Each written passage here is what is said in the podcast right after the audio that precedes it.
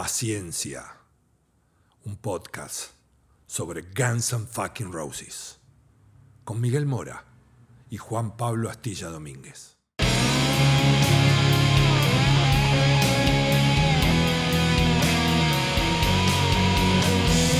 banda más peligrosa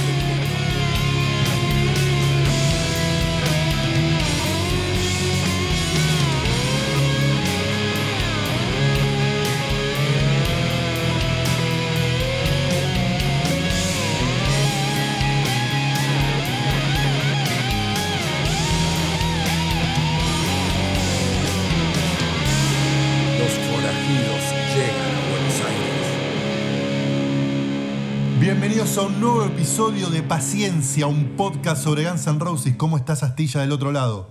¿Qué tal, Miguel? ¿Cómo estás? Sexto episodio de Paciencia. Sí, digo del otro lado porque no sé cuándo vas a estar escuchando esto, pero seguimos acá en cuarentenados, ahora encima ya con un frío polar, eh, pero no nos importa, nada nos frena, seguiremos gra- grabando Paciencia como sea. Sí, de hecho, seguimos grabando no solo porque nos gusta, sino por todas las muestras de amor que hemos tenido hasta el día de la fecha. Uy, sí, la verdad que la gente nos tiene un cariño alucinante. eh, de Buenos Aires, de las provincias, de otros países, Perú, Colombia, Ecuador, este, gente en República Dominicana, que sé que también que nos escucha, que me ha dado muestras de eso. Eh, tremendo. Barriendo fronteras con paciencia. Uruguay también, bueno, nos siguen en las redes, en el Instagram estamos como arroba paciencia podcast, No- nos buscan del mismo modo en Facebook, paciencia podcast, y en Twitter, Miguel. En Twitter, Paciencia Pod GNR. En cualquiera de las redes nos, nos escriben, nos comentan cosas, nos preguntan que tratamos de responder e interactuar a la brevedad.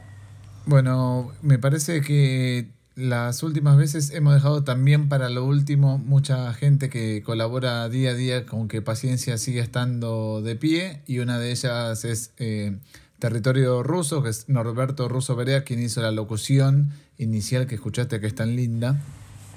Sí, y que encima está coloreada con esas guitarras mágicas de Sergio Bodichewski. A los dos, muchísimas gracias como siempre y este, un honor y un placer que estén ahí siendo parte de esta aventura.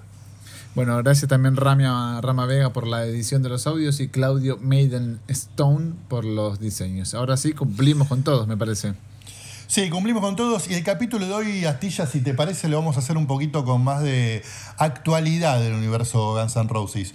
Ya hablamos de aquel show legendario de Ritz, hablamos de Chinese Democracy, hablamos un poquito de la personalidad de Axel. Hoy te invito, si querés, a, a- a meternos en algunas noticias que salieron en estos días. Sí, me parece bien porque, mira, la gran diferencia que tiene Guns N' Roses con un montón de otras bandas, como por ejemplo en su momento pasaba con Pink Floyd. De Pink Floyd, por ejemplo, era una banda inactiva, pero no se sabía realmente absolutamente nada del campo de Pink Floyd. Pero nada es real, nada, cero, hasta que pasaba algo muy estruendoso. En cambio, Guns N' Roses, si bien no está activa y ahora, ¿no? Por, sobre todo por pandemia, pero a lo largo de los años, con poca actividad como estruendosa, siempre da motivo y tela para cortar.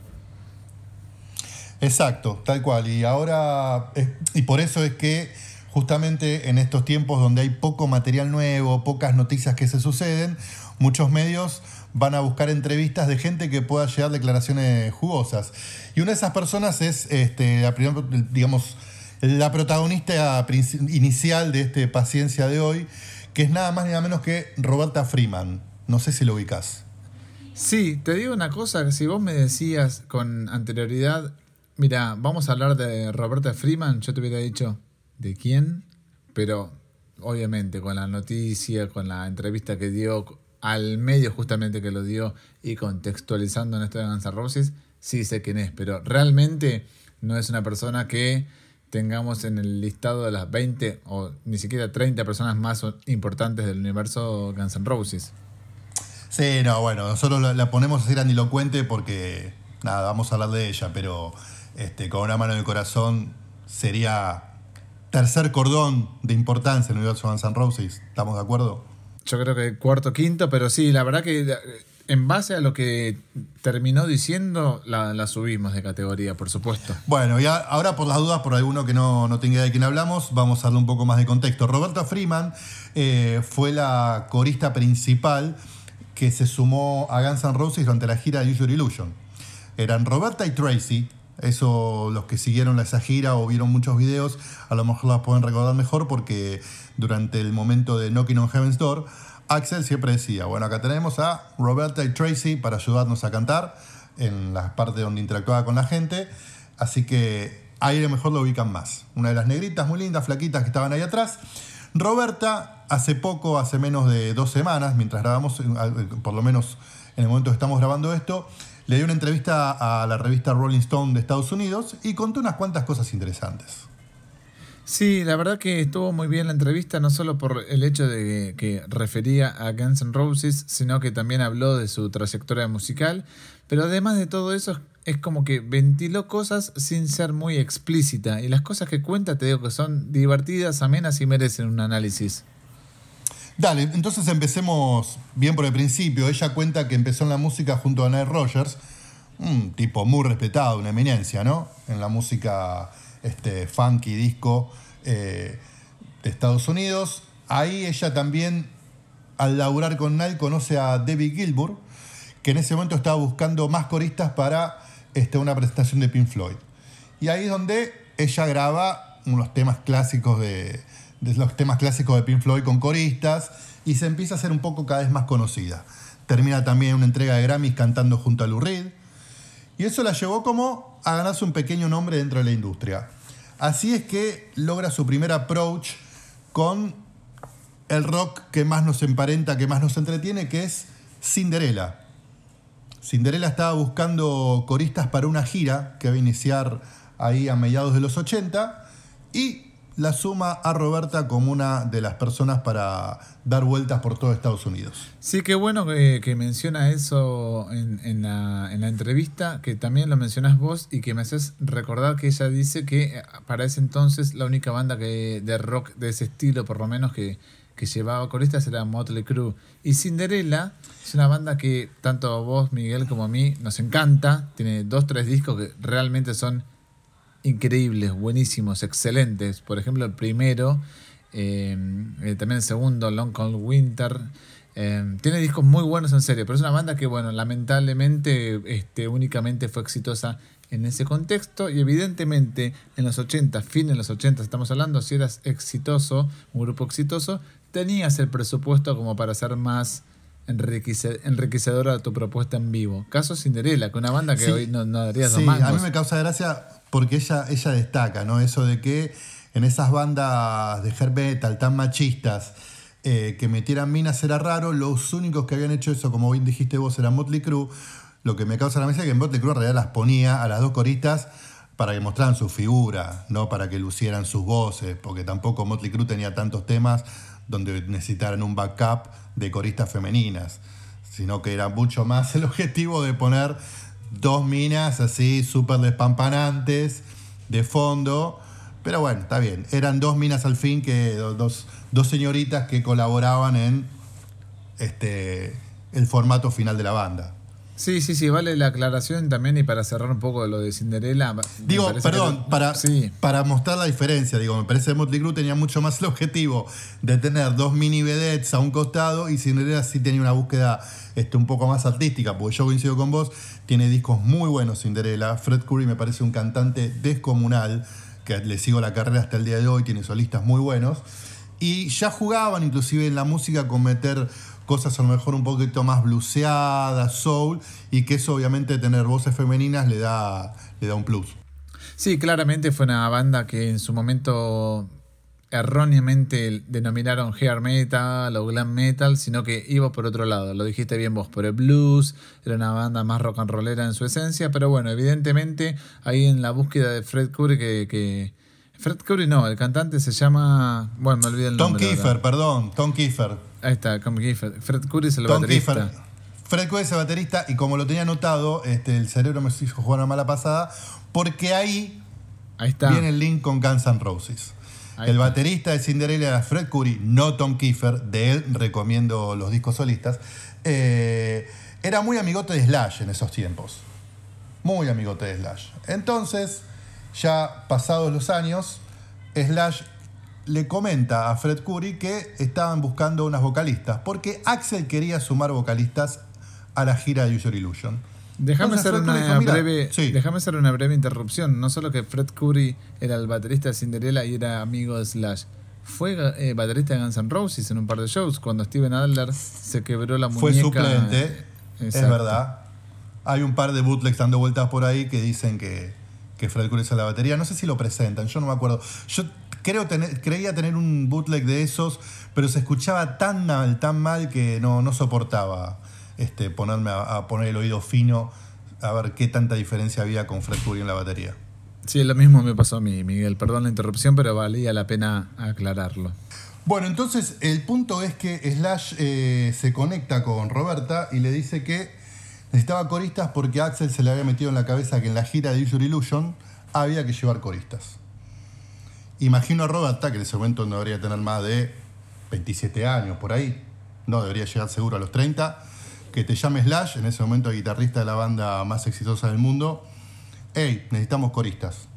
Fuerte, ¿no? Sí, fuerte y ella admite que no sabía de la existencia de Guns N' Roses más allá de los hits, digamos que nunca se había interiorizado por la música, Eh, tampoco que había llegado a ser la banda tan, tan, tan, tan, tan grande como terminó siendo, o sea, era grande por supuesto, y mm, ahí mostramos, mejor mostramos, Slash muestra los primeros signos y síntomas de hagamos lo que Axel quiera, no me rompan los huevos. Sí, va, va a darle gusto antes de que se caliente, ¿no? Es un poco esa la tónica. Totalmente, lo que yo quiero tocar la guitarra, a mí no me echen los huevos. De hecho, ahora nos vamos a meter un poco en las declaraciones, pero como que Slash ni siquiera se hace cargo de esto, siendo que Axel no ensayaba, o sea, Slash no tenía ninguna indicación, era, quiero tocar la viola, no me jodan. Sí, ahí vamos, ahí vamos por ahí, porque es interesante. Lo primero que me, me pareció gracioso es que ella cuenta que Slash la llama y le dice, just do what you want to do. O sea, hace lo que tengas ganas. Entonces ella tuvo que hacerse cargo básicamente de todo ese proyecto, que es este, ensayar las coreografías, contratar una chica más, que terminó siendo su amiga Tracy. Este, no, no tuvo ningún tipo de director de orquesta o persona que le indicara es por acá, es por allá. Y, otra cosa interesante que me, me- que me parece este, para destacar, que dice en la nota, es que como vos bien decías, Axel prácticamente no iba a los ensayos, nunca. Entonces llegó el día del primer show, ella obviamente ya había metido cosas en Knocking on Heaven's Door y en un par de temas más, pero quería mostrárselas a Axel.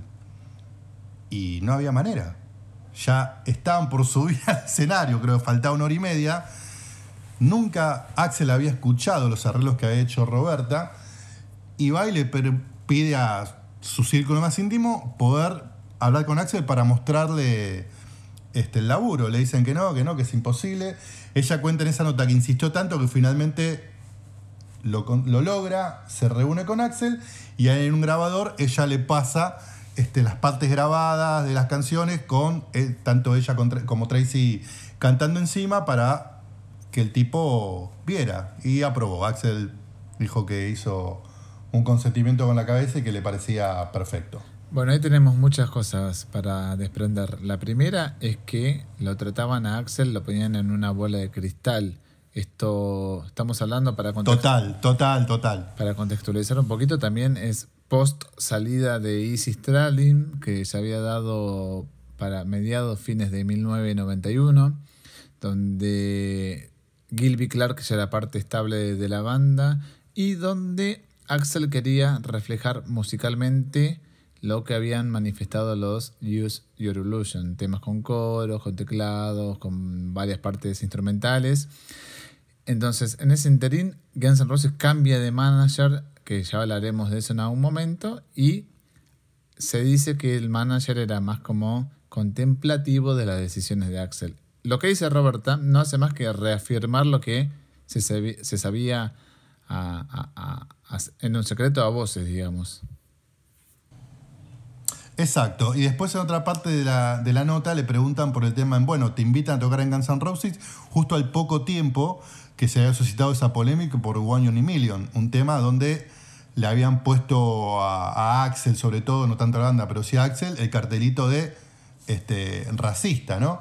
Ella dijo que, bueno, eh, nunca tuve que cantar esa canción, por suerte, pero la verdad es que Axel, en, los pocos, en las veces que interactuamos, siempre fue un tipo muy amable, eh, muy dulce y con cero muestras de racismo.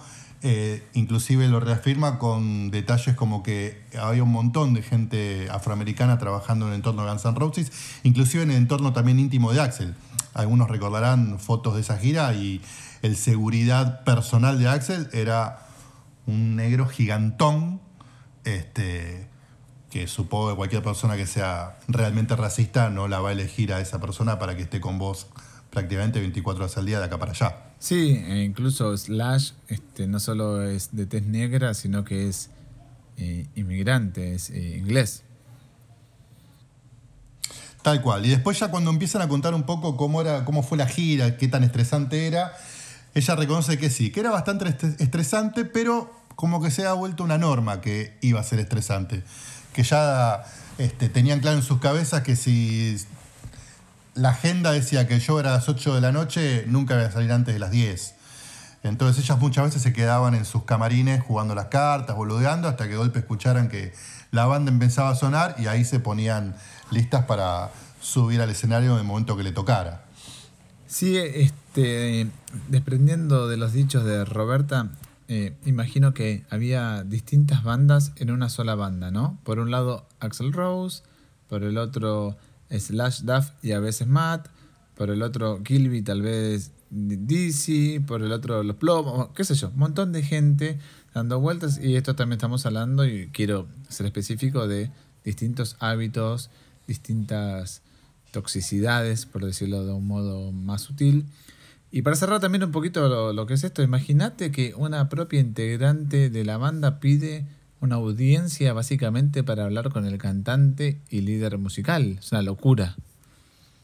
Sí, sí, tal cual, tal cual. Y a pesar de eso, ella reconoce que Guns N' Roses le abrió unas puertas increíbles. Destaca, destaca, por ejemplo, dos shows. Uno que lo han también comentado varias veces, lo, lo he escuchado inclusive en la voz de Axel, que fue el show en la primera gira sudamericana cuando tocan en Colombia. Y en el momento de November Rain, que eran las partes principales de las chicas, se largó a llover bastante copiosamente. La banda siguió igual, sin problema, y como que se volvió un momento bastante emotivo. Y el otro momento que destacan, por motivos muchos más obvios, es cuando Guns N' Roses eh, forma parte del tributo a Freddie Mercury en el estado de Wembley. Según ella es este, el show donde tocó delante de una mayor cantidad de, de gente.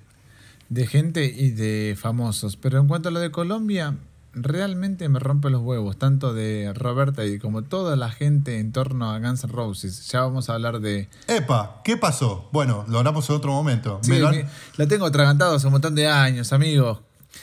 Eh, vos leíste el libro Welcome to My Jungle, que es el libro del asistente de Axel cada vez que se refieren a Sudamérica, dicen la, la, generalidad, dicen Sudamérica, no dicen el show de Colombia que llovió, dicen en algún lugar de Sudamérica llovió en una noche cuando decimos November Rain. Lo dice Roberta, no lo digo yo. Lo dice el asistente de Axel. Que es verdad, o sea, me parece que el problema Astilla ahí es que es casi como por ADN del gringo promedio no ponerle mucho huevo a qué país se trata de Sudamérica cuando haces una gira. Bien, pero cuando van a Alemania se acuerdan vamos de Vamos a Sudamérica, es todo O sea, a lo sumo te destacan un poquito Brasil, porque es más grande, porque hizo mejor los deberes para insertarse en el, en el, digamos, en el teatro internacional. Pero en, la, en generalmente el gringo, Sudamérica como un paquete este, general. Sí, está, bien, pero cuando tienen que hacer el show, eh, la gira en Europa, se acuerdan del show en Alemania, se acuerdan del show en Holanda, se acuerdan de todo. En Sudamérica es ahí, en, eh, en ese lugar que no es Brasil. es, eso es otro ingreso per cápita, Tilla. Dejate de joder, dale, Roberta. Aparte, ellos discriminan. Ellos discriminan. Dejate, eh, eh, me enojé, Miguel, agárrame. Bueno, yo, yo se la dejo pasar, a Roberta se la dejo pasar, se la dejo pasar. Después lo otro que cuenta, también interesante, que no es que es una revelación, pero sí, digamos, lo confirma, que, que es algo que cualquier fan de Guns N' Roses más o menos al tanto está muy desesperado porque esto un día ve la luz, que es que Toda la gira de User Illusion tuvo un equipo de filmación constante grabando cada paso de esa gira. Cada vez que se subían al avión, cada vez que bajaban, cada vez que entraban al backstage, cada vez que estaban en camarines y obviamente todos los pormenores del show. Toda esa gira está grabada de manera recontra mega profesional. Roberta, por ejemplo, cuenta que más de una vez insistieron en con esas cámaras entrar a- al pequeño camarín que tenían ellas mientras estaban cambiando y que tenían que cer- cerrarles la puerta en la cara. Sí, mira, eso está muy bueno, porque algún día vamos a hablar y vamos a desprender más cosas de- de ese asunto. Pero fíjate, creo que la película de Metallica, eh, Some Kind of Monster, es del año 2004 o por ahí, 2006 si querés, y siempre se la consideró como la banda número uno del mundo que permitió que la cámara ingresara al estudio de grabación, a la sala de ensayo, a las reuniones. Y Guns N' Roses lo había hecho 15 años antes. Nada más que andás a ver por qué capricho de Axel o por qué conflicto legal. Nunca eso vio la luz, aunque hay algunos anticipos en los making of videos, por algo se hicieron los de November Rain, Don't Cry. Pero es un material sumamente jugoso que todos los fans de Guns N' Roses queremos ver, aunque sea la versión más edulcorada posible.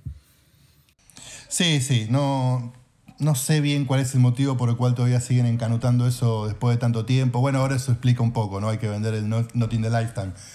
Pero, ¿cuándo lo van a sacar? ¿50 años más tarde? Bueno, yo te tengo fe que de acá a 5 o 6 años, este, a- aunque sea parte de ese material, vea la luz. Sí, para mí es cuando, cuando no esté más en este mundo Axel, pero bueno, es, es en, otra, en otra discusión esa, Miguel. En cuanto a lo de Roberta, también era encargada de las coreografías y no nos olvidemos que en esa gira eh, había vientos también, o no, no había así como las trompetas, saxo, algo así. Había, había, había sección de bronces, había un tecladista más y había. eh, y había creo que otra tecladista más. Pero era una banda muy grande, muy grande. Tiggy, más allá Tiggy, de, de- eh, Tiggy, Siggy. Ted Zigzag Andreadis. Ahí está, Ted Zigzag Andreadis, chileno, ¿sabías que es chileno de Zigzag? No tenía el dato que era chileno, pero como vamos a hablar de Ted Zigzag Andreadis en un ratito, lo dejo ahí un costado. Dale, No me quiero detener demasiado en el griego, dale, dale, dale. que dale. ahora me Igual entero lo que es chileno. Es chileno, es chileno, es chileno. Después te voy a contar un par de cositas más. Pero bueno, la de Roberta muy bueno, muy simpático. La verdad que también está bueno que gente como ella descomprima un poquito lo que es la figura de Axel Rose, que en el año 92 era el, la figura más temida del planeta Tierra.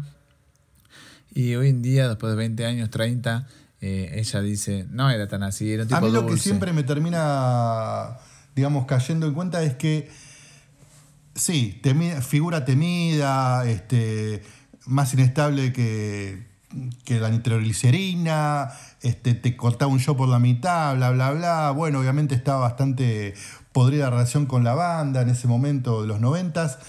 Pero que vos cada vez que encontrás algún testigo o algún testimonio que haya tenido un acercamiento mucho más directo y haya tenido como cierta situación de intimidad, te das cuenta que el tipo era muy dulce, muy tranquilo, muy amable, hasta servicial. Entonces, como que sí, aparentemente hay algo que en un momento el tipo hacía clic, y, y eso por un lado, y por otro me parece que el entorno también ayudó mucho a alimentar esa figura, que hoy por suerte está bastante cambiada, pero en ese momento era así. Y bueno, por suerte, mucho tiempo después aparecen testimonios como lo de Roberta diciendo, mira, Axel, es cierto, se encerraba más, no tenía tanto tanto, pero cuando aparecía no es que no, no lo podías mirar a la cara.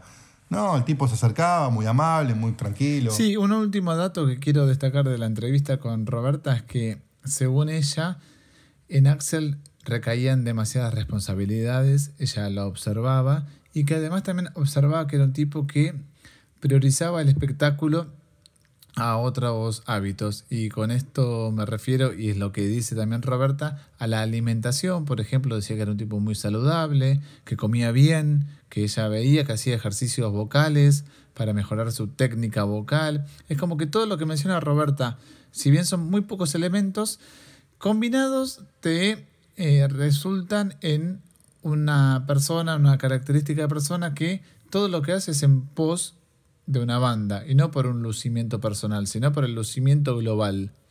Sí, sí, es verdad, destaca eso y también se, se encarga de resaltar esta chica algo que era este, muy visible para todos los que vemos los shows de esa época, pero a, a ella, que era una vocalista mega profesional, le sorprendía mucho que era la habilidad de Axel para poder cantar mientras corría. ¿Viste? Y no solamente corría, sino que corría con borcegos puestos. Increíble. Sí, sí, corría con borcegos puestos, frenaba de golpe y la voz se mantenía perfecta. No, en ese entonces el, el tipo estuvo, la verdad que realmente hay que estar entrenado porque imagínate dos años y medio girando y cantando. Si te la das en la pera, la disimulás tocando la viola, pero cantando no tanto. Fue, fue, una, fue una de las giras más largas en la historia del rock and roll este, mundial, ¿no? No es que estamos ensalzándolo o, o, siendo así como una especie de, exagerados porque se trata de Guns N' Roses. Realmente la gira de Usual Illusion fue la gira más larga del mundo. Ahora hay un, hay un elemento que no me cierra del todo de la entrevista con Roberta, pero más que nada por una cuestión de correlatividad, porque ella en el último tramo de la gira de los Illusion ya no formó parte. Esta fue como que la gira de los Illusion comienza de un modo con Easy, lo reemplaza Gilby, luego aparece esta figura femenina de Roberta más, este, no me acuerdo quién era la tocaya que dijiste vos, Tracy, más este, Zig Zag y todos estos, y de repente sale todos, vuelven eh, a su país de origen, a Estados Unidos, y Guns N' Roses vuelve a salir como un formato más, más este, como una, un retorno a las raíces. Es verdad, el Skin, el Skins and Bones Tour como que vuelve ya mucho más despojado. Y me hiciste acordar otra parte interesante de la entrevista que ella le preguntan cómo, cómo es que termina medio desbandándose todo. Ahí también me parece que ella cuenta algo que no, no tiene mucho asidero o a mí me ha puesto un poco creerlo, que es que ella dice, bueno, ellos querían retener a Gilby, o por lo menos Axel quería quedarse con Gilby. Y cuando termina la gira, eh, arrancan al poco tiempo con Snape Pit y Slash se lleva a Gilby y obviamente vuelven al formato más básico, más crudo de una banda de rock and roll, porque además de que eran el sonido que querían volver a tocar, no querían tener los berretines de Axel, entonces no querían tener coristas ni chicas este, dando vueltas. Y parece que, según ella, eso es lo que termina de empezar a erosionar, o eso es lo que empieza a erosionar eh, la relación entre Axel, Slash, Gilby y los demás. Bueno, ese es el eh, error que te decía, no me, no, me, no me cierra la correlatividad. Esto no sucedió de ese modo, no hay, no hay modo porque no sucedió. De hecho, el primer integrante en salir de esta formación, la última formación de, de ese, ese periplo, fue Gilby. Gilby cuando saca su disco debut en solitario ya estaba prácticamente afuera de Guns N' Roses. Sí, sí, tal cual. Por eso, bueno, vamos a darle este, un poco de, de paz a Roberta de que a lo mejor no se acuerda de todo tan perfectamente. Pero igual le agradecemos este, los testimonios, la nota, porque nos dio para hablar un buen rato. Sí, además genera un montón de intrigas. Pero no es la única mujer del universo Guns N' Roses que habló últimamente. No, porque bueno, eh, tanto Roberta como Tracy formaron parte de la gira, de la banda de gira, pero nunca fueron miembros estables. En cambio, ya desde 2016 tenemos a la primer integrante estable en Guns N' Roses femenina, que se trata de la joven Melissa Reese. Sí, que empezó a formar parte, como dijiste vos, de la banda desde el año 2016 por un traspié de Chris Pittman. ¿Te acordás de eso vos? Yo, no me, yo me acuerdo que Chris Pittman, previo al anuncio oficial de regreso de Slash y Duff a Guns N' Roses, se mandó como una canchereada en Twitter. Eso es lo que recuerdo. Capaz que vos lo tenés ahí más dateado. Claro, Chris Pittman, para contextualizar, es uno de los integrantes clásicos y tal vez más este, importantes de la formación de Guns N' Roses este, de Chinese Democracy, esa gira. La, Chris Pittman se hizo conocido y aparentemente eclipsó a Axel cuando formaba parte de Nine Inch Nails. En la versión más moderna de, de Axel, Chris Pittman era una figura clave, tanto él como Dizzy Reed. Y de repente, cuando se reúne con Slash, no sabemos más nada de él. ¿Por qué? Porque la bardeó y empezó a alardear sobre una presunta reunión y empezó a chamullar por, por Twitter. Lo próximo que supimos es que, chau, te fuiste de la banda. Y lo que no supimos mucho, pero que yo me enteré, Miguel, es que Chris Pittman lo demandó por muchísima guita a Axel Y Axel tuvo que hacer un acuerdo extrajudicial para callarlo. Sí, hubo un arreglo extrajudicial, eso yo también me había enterado. Pero bueno, eso fue el derrotero de Chris Pittman que permite y le abre las puertas a Melissa Reed, que debuta directamente con el show del Troubadour, que, es el show que marca el regreso tanto de Slash y Duff y, de este nuevo capítulo en la vida de Guns N' Roses. Y que obviamente en ese primer show, que encima las imágenes tardaron, un poquito porque no se permitía ni eso celulares, empezó a preguntarse la gente: hay una mina. ¿Quién es esa mina? Está tocando teclados una con el pelo azul. Ya después en los shows de Las Vegas, que son los primeros este, shows grandes del North in the Lifetime Tour, digamos el debut un poquito más formal, ahí ya se la ve con más claridad.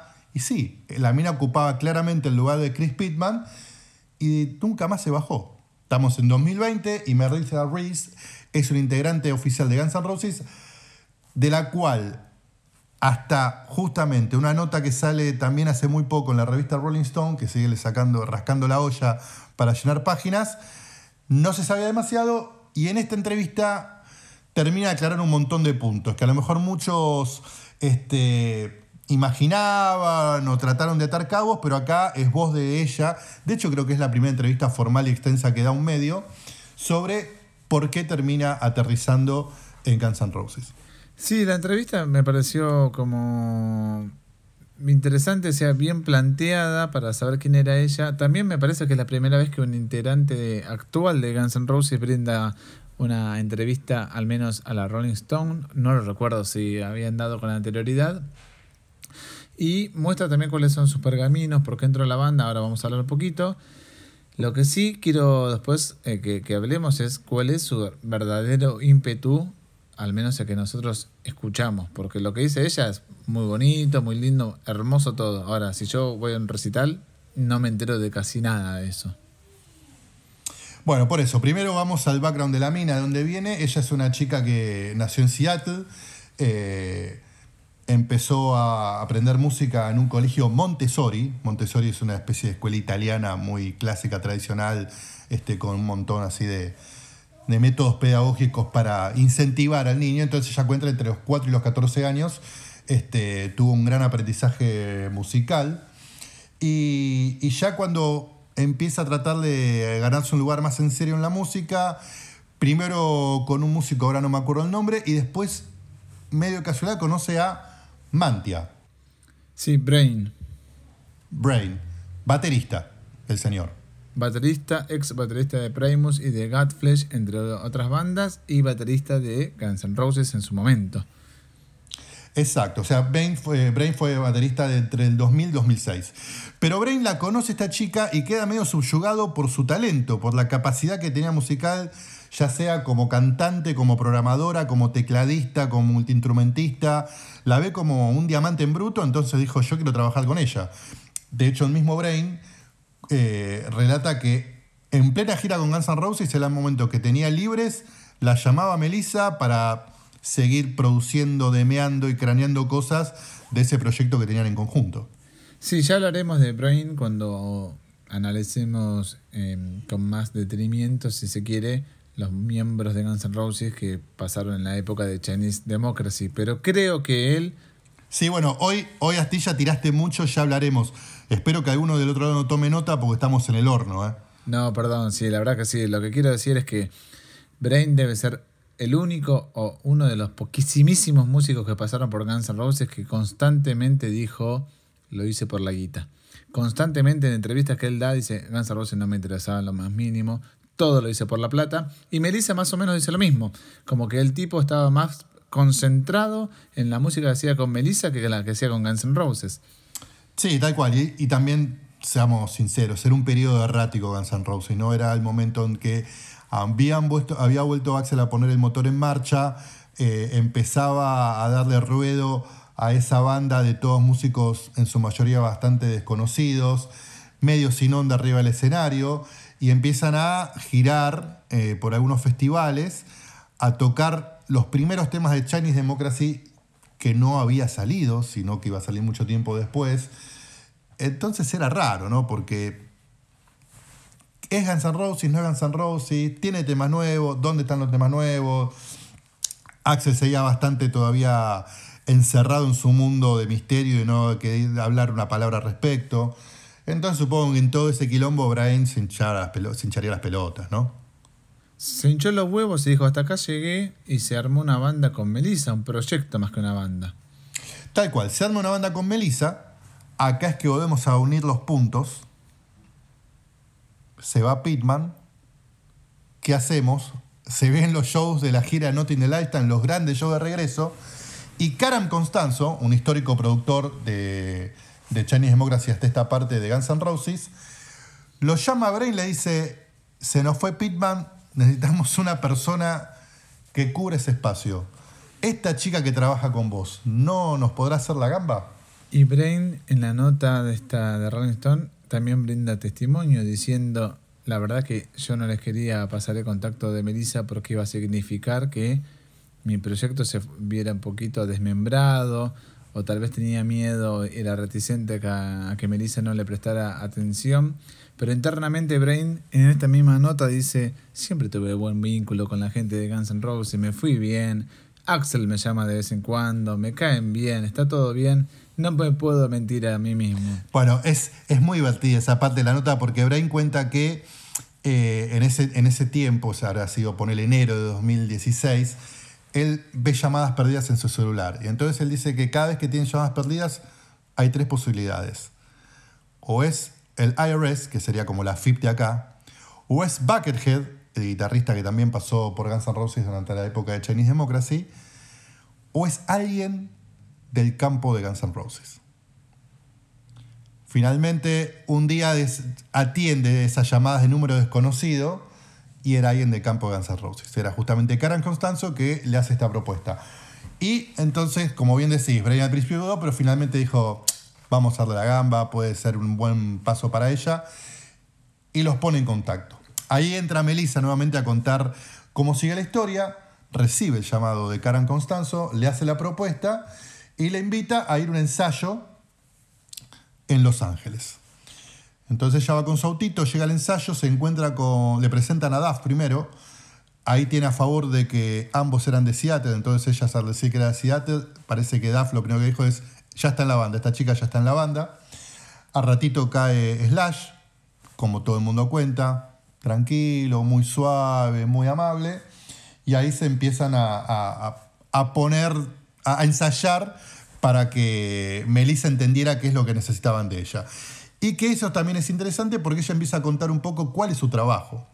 Y el trabajo de ella es no solo hacer voces, sino tirar, por ejemplo, todas las orquestaciones de los temas, que son varios que tiene Guns N' Roses en su set, como Stranger, como November Rain, como Civil War, etc. Entonces, ahí la mina empieza a hacer una especie de trabajo de orquesta dobla guitarras, cuenta que dobla guitarras. Mira, yo había entendido otra cosa, había entendido que ella en realidad había ensayado con la banda y que cuando termina el ensayo estaban muy parcos todos, nadie le daba una devolución y que un asistente le dice a Duff, ¿sabías que ella es de, de Seattle? Y que él ahí dice, ah, no sabía, ahora estás en la banda, pero dijo, hasta ese momento ese Duff me miraba con una cara de orto terrible. Eso es lo que interpreté que dijo en la entrevista, ¿eh? capaz que me haya equivocado. Bueno, damos las dos opciones, ¿no? Para que la gente juegue a ver cuál es la correcta.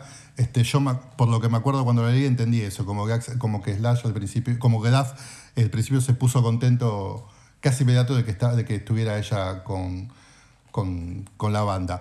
Pero bueno, esto es enero. No, para sumar también, digo, a sus atributos escénicos y musicales, eh, también hace coros y presuntamente dobla las voces de Axel porque tiene un tono perfecto. Es una chica que tiene, ¿cómo se dice? Cuando tenés el oído perfecto. es así, oído perfecto, eso. Absoluto. Absoluto. oído absoluto. Oído absoluto, sí, exacto. Oído absoluto. Bueno, y otra cosa que cuenta ella es que esto sería enero-febrero, o por ahí, o diciembre de 2015, porque ella se encuentra en un estudio con Slash con Duff y con el resto de Guns N' Roses, de la banda que se de Guns N' Roses, cuando no se había anunciado que Guns N' Roses volvía con estos dos chicos. Es verdad, pasó un año entonces ensayando en secreto. No, no, no, no, no, no, un año no, no. Te estoy diciendo fines de 2015, principio de 2016. Creo que el anuncio, el anuncio es recién a fines de enero, una cosa así, que son los avisos de Coachella. Ahí va, ahí va, poquito, poquitas semanas. Otra persona más, como Roberta, que dijimos antes, que básicamente no sabía nada del universo de Guns N' Roses debido a su edad. Ella dice que, que escuchaba otra música, que la habían acercado. Pará, no, porque eso, eso es buenísimo.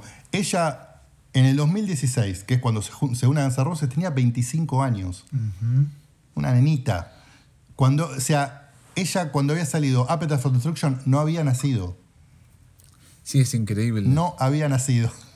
Y antes de todo esto había recibido ofrecimientos para componer temas. No te digo Lady Gaga, porque Lady Gaga compone sus canciones, pero más o menos por ahí, ¿no? Eh, Rihanna, no sé si le han ofrecido para que componga canciones o algo por ahí. Sí, la mina se estaba metiendo en la industria a paso firme, ¿no? No solo a renombre como instrumentista y arregladora, sino también, como bien decís, de compositora.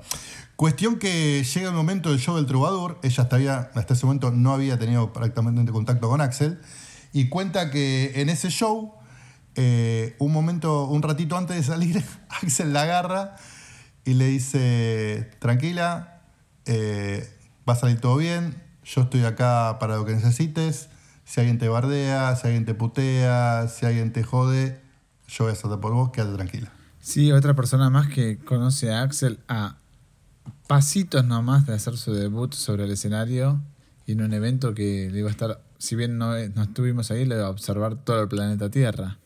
Bueno, ella cuenta que al día siguiente que hace el show del Troubadour, le empieza a sonar el teléfono a lo loco, lo revolea por el aire, la llaman de todos los medios pidiéndole entrevista, porque querían saber este, no solo quién era ella que hacía ahí, sino que contar un poco la interna, porque sabían que ni Slash, ni Duff, y mucho menos Axel, iban a dar una entrevista al respecto. Pero que ella enseguida rechazó cualquier tipo de entrevista o contacto con la prensa. De hecho, por eso creo que esta entrevista con Rolling Stone es la primera medianamente formal. Y otra cosa que me parece interesante que se cuenta en la nota es que tuvo que ensayar 50 temas. 50, sí. Eh, todos, básicamente.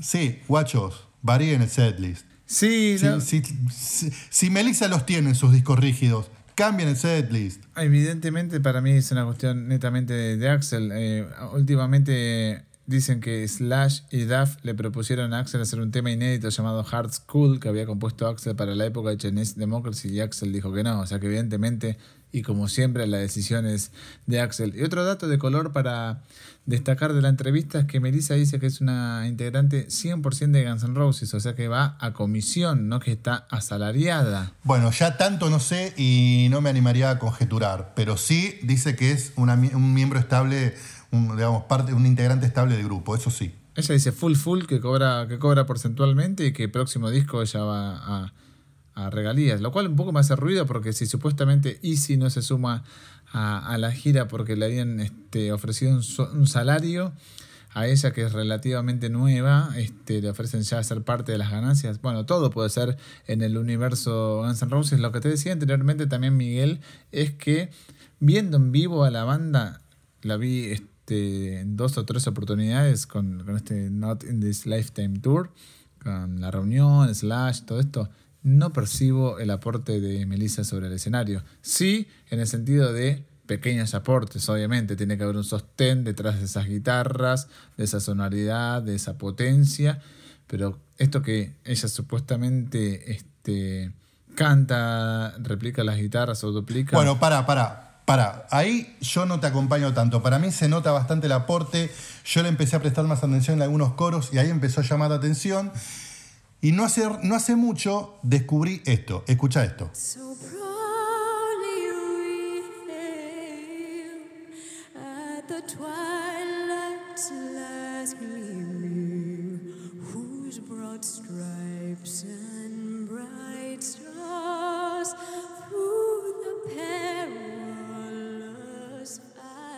Atilla, esa es Melissa cantando en la apertura de un partido de fútbol americano el himno de Estados Unidos a capela.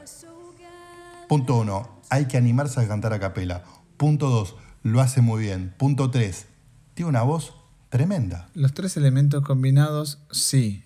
Ahora, con el diario del lunes, yo te digo, también sí percibo las influencias. Lo que yo te decía es en el recital, con el volumen a no sé cuánto, a- en un contexto de 50, 60 mil personas, avalanchas, yendo, viniendo, yo qué sé, no estás pendiente de eso y la verdad que no tiene un momento de lucimiento personal como si tal vez lo tenía Roberta, que cantaba, tenía una parte de un solo vocal en eh, Knocking on Door. Para mí, de todos modos, y de esto me hago cargo. Mi nombre es Juan Pablo Domínguez.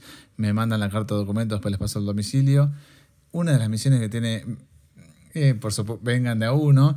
Una de las misiones que tiene Melissa, este, secretamente, y entre esas tinieblas, es llegar a los tonos de voz donde Axel no llega, que cada vez llega menos a esos tonos vocales que nos acostumbró. Entonces, por ahí disimuladamente con ella, con esa perfección vocal que vos haces mención, que obviamente si buscamos está en YouTube la versión del himno que acabamos de escuchar y todo eso, ayuda un poquito si querés al pitch de Axel que se acomode un poquito más y todavía tenga más presencia en vivo. Puede ser, yo creo que a lo mejor Melissa, eh, perdón si llevo la metáfora un terreno demasiado futbolero, es como esos cinco que a lo mejor no se lucen tanto, pero se nota que son el motorcito del equipo y distribuyen, roban, o sea, esenciales. Yo creo que, Melissa, no te digo que esencial, pero sí que eres un, un factor importante en el grupo. Me parece que si la quitas, se notaría. Mejor, peor, no sé, pero se notaría. Y si buscamos inclusive este, el hilo histórico, lo que dijiste también se podía aplicar a, a Pittman. Chris Pittman, ¿tanto se notaba lo que hacía? No, tampoco.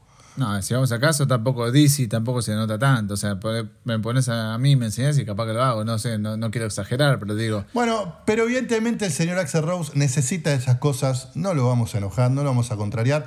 Si él quiere que es necesario, si él le da más confianza para salir a tocar, tener a gente como dice y a Melissa, vamos a dejarlo. Sí, definitivamente. Lo que me hace un poquito de ruido de todo esto es que una persona que es tan hábil y con tantos recursos justo ingresa y tiene un toque tan personal en una formación donde vuelve Slash, que sabemos que es partidario de las guitarras eléctricas y no se lleva muy bien con la tecnología. Nada más, eso es lo último que tengo para decir. Pero bueno, allá después a opinión propia, me terminó de comprar un poquito más el personaje de Melissa. Este, hasta, hasta, hasta no hace mucho para mí era algo desconocido, una persona que había llegado hace cinco minutos a la banda y no entendía demasiado qué hacía ahí ni su aporte. Con esta nota terminé de, no terminé, pero como que me amigué un poco más con el personaje. Sí, claramente, yo también. Y también otra observación es que Axel busca la perfección absoluta. No va a buscar una persona que solamente sepa tocar o la tenga clara. Quiere lo mejor que hay en el mercado. Bueno, dejamos a las chicas en paz, vamos al tercer tema de este episodio. Estamos bastante cargaditos hoy, ¿eh? Bueno, escucha esta intro.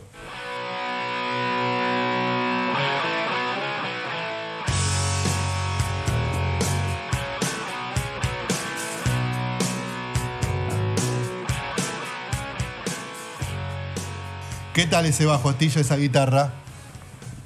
¿Te va? Rock and roll clásico hecho y derecho, que es un poco atemporal para la época, pero tiene que venir y tiene que nacer de una persona que ame al rock and roll. Bueno, sí, tiene todas esas características. Este es el último tema que ha editado, que ha puesto a disposición el señor Gilby Clark, de Gospel Truth, del futuro disco que se supone, y él anunció que va a salir este año, de nombre homónimo. Se va a llamar también así, de Gospel Truth.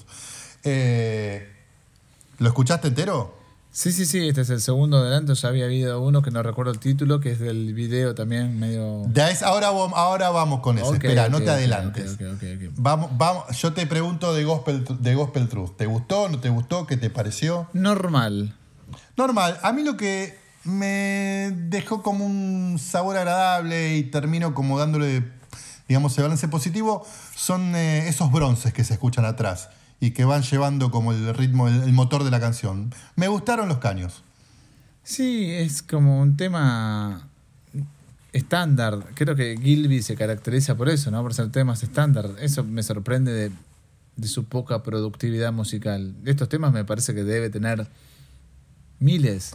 Sí, sí, ya, ya llegará el momento en que hablemos de este, Pound Shop Guitars, que es como una especie de rara avis, ¿no? No solo este, en, el universo, en el universo de discos solistas de ex miembros de Guns N' Roses, sino dentro del mismo, de la misma carrera de Gilby. Pero bueno, The Gospel Truth es el segundo tema, como bien dijiste, el segundo adelanto del futuro disco, porque antes, hace ya casi mes y medio, hubo otro adelanto de un tema que se llama Rock and Roll is Getting Louder. ¿Eso lo escuchaste?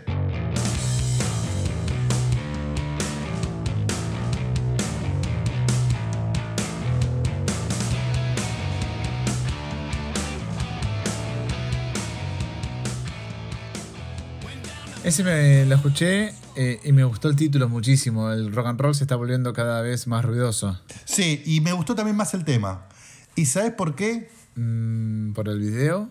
Exactamente. Yo, Astilla, soy formateado vieja escuela, vieja escuela. A mí me, me pasas un par de veces el tema de la radio y después encima veo un video que me entusiasma y me hace verlo dos o tres veces encima con esa posibilidad que tenés hoy de darle a replay a YouTube y terminé comprando, terminé comprando. Porque además el video tiene muchísimas cositas para destacar. ¿Vamos de a una? De a una, sí, por favor, que algo anticipamos con, con, eh, con este, en este episodio. Bueno, Rock and Roll is Getting Louder es un video bastante tradicional, banda tocando en un teatro de Hollywood y Gilby en su moto en una especie de búsqueda, ¿no? El tipo va en su moto, para en distintos comercios, muestra una fotito de algo que está buscando, no tiene suerte, no tiene suerte. Lo divertido, y a lo mejor así como un guiño para fanáticos, es que en esa recorrida aparecen personajes muy particulares. En la primera tienda que para, que es una tienda de cigarros, ¿quién lo atiende? ¿Quién es el dueño del local que ve la foto y dice, no, yo esto no lo tengo? ¿Quién es, Astilla? Eh, Zigzag, Así es, Teddy Zigzag Andreadi, que tiene un disco solista, este, que hoy en este episodio, como muchos de los oyentes supongo, se- eh, me enteré que es chileno. Es chileno, sí, sí. Pero sí. bueno, obviamente compartió muchos años con Gilby y se ve que un telefonazo mediante, te prestás, dale, dale, vamos cuando, va listo con la cámara, pa. Teddy Zigzag Andreadis es el primer, este, comillas, famoso que aparece en el video de Gilby Clark. No termina ahí. En esa búsqueda, porque en el negocio de, en el negocio de la venta de cigarros no, no tiene suerte, Gilby va a una tienda de guitarras acústicas, en su mayoría. ¿Y hay quien lo atiende? Tracy Guns, No, señor. Slim Jim Phantom, batero excelente, extraordinario de los Stray Cats. sí, sí, sí, sí. Y que formó una banda junto a Gilby llamada Cole Parker y junto a Lemmy llamado The Headcat. Exactamente, exactamente. Un tipo para mí de la alcurnia del rock and roll americano. Sí, sí, un tipo que es imposible que te caiga mal. Lo ves eh, así de la estética, decís, este tipo lo quiero sentado en mi mesa jugando al póker. Bueno, no tiene suerte tampoco con Jim Phantom Gilby. Va a un negocio más, eh, que no, ah, de discos, una tienda de discos que encima es muy lindo. Si te pones a ver los discos de fondo, hay unos vinilos que se te, te hacen caer la baba.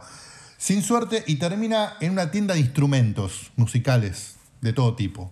¿Quién lo atiende ahí? Eddie Trunk, No.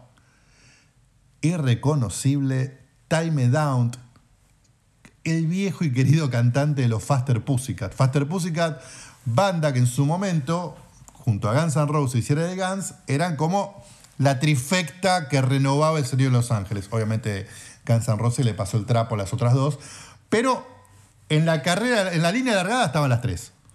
sí, mirá, Y no es malo el disco de Faster Pussycat, no es malo. El disco debut de Faster Pussycat lo banco. Mira, primero te voy a decir, no, le- no estuve tan errado porque la contextura física de Take Me Down hoy en día no se eh, eh, aleja tanto de la de Eddie Trunk. Y segundo, Yo creo que Eddie, Eddie Trunk está más flaco. ¿eh? yo creo que sí. Está, que mej- está con mejor línea, con mejor figura. Y segundo, segundo te voy a decir, este, porque no quiero decir la próxima que, hablaré- que hablemos sobre esta cosa, te voy a decir que hay una teoría que afirma lo siguiente. El disco de Faster Pussycat fue opacado por el de Guns N' Roses, que es una teoría media tibia. ¿Por qué? Porque el de Faster Pussycat fue editado un mes antes de, de Appetite for Destruction y Appetite explotó un año después. Pero la gran apuesta de los sellos geográficos era Faster Pussycat y no Guns N' Roses en su momento. No me acordaba de ese dato, no me acordaba. Pero bueno, como sea, y más allá de las apuestas de las discográficas, es un disco que vale la pena ir a pegarle una vida. ¿eh? Si no lo tienen en sus casas, si lo tienen en CD, busquen su plataforma amiga el debut de Faster Pussycat porque es un muy lindo disco de rock and roll. Down eh, fue uno de los socios de, de Cat House. The Cat House, uno de los clubes célebres de la escena de Hollywood de esa época, y donde Guns N' Roses iba a tocar seguido. Claro, y donde Axel obviamente usaba las remeras constantemente de Cat House, eh, eran de Ricky Sí, Ratman. y- era él y Ricky Ratman, exactamente, que era un presentador de TV, y que el boliche, además de ser legendario por la onda, y además, eh, tenía una característica, característica especial y por eso era muy elegido, y era que estaba terminantemente prohibido entrar con cámaras de fotos. No existían los celulares, por las dudas que alguno diga qué, cómo. No. En esa época no había celulares, eh, no se permitía el ingreso de cámaras de fotos, ya sea de gente que llevaba su cámara para sacarle fotos al grupo que estuviera tocando, no- mucho menos a periodistas, mucho menos a paparazzi. Entonces, se sabía que lo que pasaba ahí quedaba ahí. Y de hecho, no hay muchas fotos del Cat House dando vueltas. No, y para cerrar el capítulo de Cat House, el video censurado de It's So Easy fue filmado en, en el Cat House. Bueno, para no perder el, para no perder este el rumbo, esto, todo esto sucede en el video de Gilby Clark, Rock and Roll is Getting Louder, que me gustó. A mí también. Pero, pero te doy un poco la derecha. Gilby está haciendo como temas un poco estándares. Eh, yo le voy a seguir manteniendo la esperanza que un día va a volver a sacar un tema como Cure Me or Kill Me o Tijuana Jail. Pero toda la vida voy a preferir que gente de Gilby me siga dando estos temas a muchas de las otras cosas que a lo mejor pueden sonar hoy en la actualidad. A mí me entretiene más. Y, estaba, y se lo ve muy entero. Muy entero se lo ve a Gilby. Está entero físicamente y lo he visto en entrevistas y tiene muy buen sentido del humor. Y a mí me ha dado entrevistas, ya vamos a hablar de eso. Eso sí, vamos a hablar en algún momento. Creo que con vos también a- a- lo has entrevistado. Y me parece que no se le quedaron un par de neuronas en el camino. Está entero el tipo, que si se la sigue pegando o si se la pegó en su momento, no lo sé. Pero que está. Ah, no, pero eso lo dijo Roberta, como que Gilby estaba en otro universo, estaba con su mujer todo el tiempo en la gira, que hacía una vida distinta al resto de los integrantes. Pero lo veo bien, sólido, la piel impecable, tiene el pelo completo. Como que no pasó el tiempo para Gilby. Sí, sí, y encima ahí en el video este, demuestra una de sus, digamos, dos de sus, las sus dos pasiones, ¿no? Tocar rock and roll y andar en moto por las rutas de Estados Unidos. Un capo, la verdad que se lo extrañaba, lamento mucho que, que esté sacando así un- una canción cada 15 años porque se merecía un disco full, pero bueno, es lo que hay, lo vamos a disfrutar. Espero que este año salga el disco y que, que siga este... este Eso dicen, que, que este año va a salir. La banda con la que está tocando en el video y que aparentemente es la que va a tocar en vivo es con un tal EJ Kurz en bajo y con otro Jimmy Danda en batería. Eh, en el disco, según las informaciones, eh, además de estos muchachos, entiendo, toca la batería Kenny Aronoff, uno de los sesionistas más respetados, más grosos. También lo pude ver en vivo en distintas ocasiones, es descomunal. eh, con lo cual también me, me prende la lucecita de atención para cuando salga. Es un capo. Ese tipo, la verdad, posta, te lo digo, porque muchas veces uno dice, es el mejor batero del mundo porque lo ves en el escenario. Yo creo que a este tipo le digo, tengo un disco y lo graba en tres minutos. Lo llamo ahora y ya se saca el disco. A lo mejor suena demasiado interno, pero igual te lo voy a contar. ¿Sabes cuándo fue la última vez que vi en vivo a Kenny Aronoff? Con Ace Frehley. No, lo vi con nuestro amigo en común Sebastián, Sí. el, el- el mejor argentino que vive en Los Ángeles. Sí. Bueno, lo vi junto a Sebastián en un festival de Las Vegas de Rockabilly, siendo el baterista de Jerry Lee Lewis. No te das cuenta que es un fenómeno. Ahí te das cuenta, es un fenómeno. Ese, eh, ¿Con quién no tocó? Que obviamente el tipo estaba ahí, estaba ahí a nivel gusto personal. Se quería dar el lujo, el honor, el placer de tocar con una leyenda, un histórico como Jerry Lewis. Pero vos veías el show, Jerry, todo viejito, con su saco este, de lentejuelas colorado, azotando el piano, y atrás lo veías a Kenny, que le imaginabas la sonrisa, pero revoleando los brazos. Nada, extraordinario. Es el número uno. La verdad que se merece. Hagamos algún día un podcast dedicado íntegramente a él, disco por disco los que grabó. Tenemos para 50 años.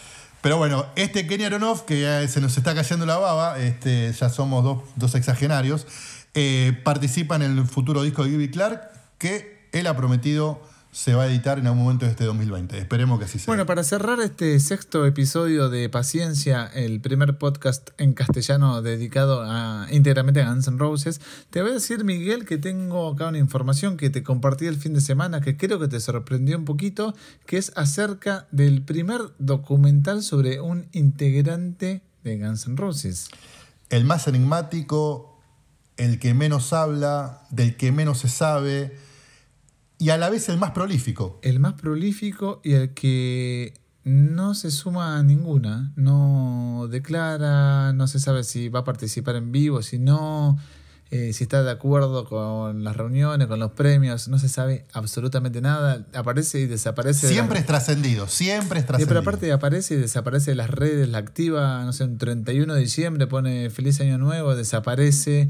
Estamos hablando de Easy Stradlin, el tan querido, amado y extrañado y Izzy guitarrista fundador de la banda y uno de los mayores y más prolíficos compositores que pasara por Guns N' Roses. Bueno, es objeto de un documental, por más que suene un poco absurdo, ¿por qué? Porque hace casi 30 años que abandonó las filas de Guns N' Roses.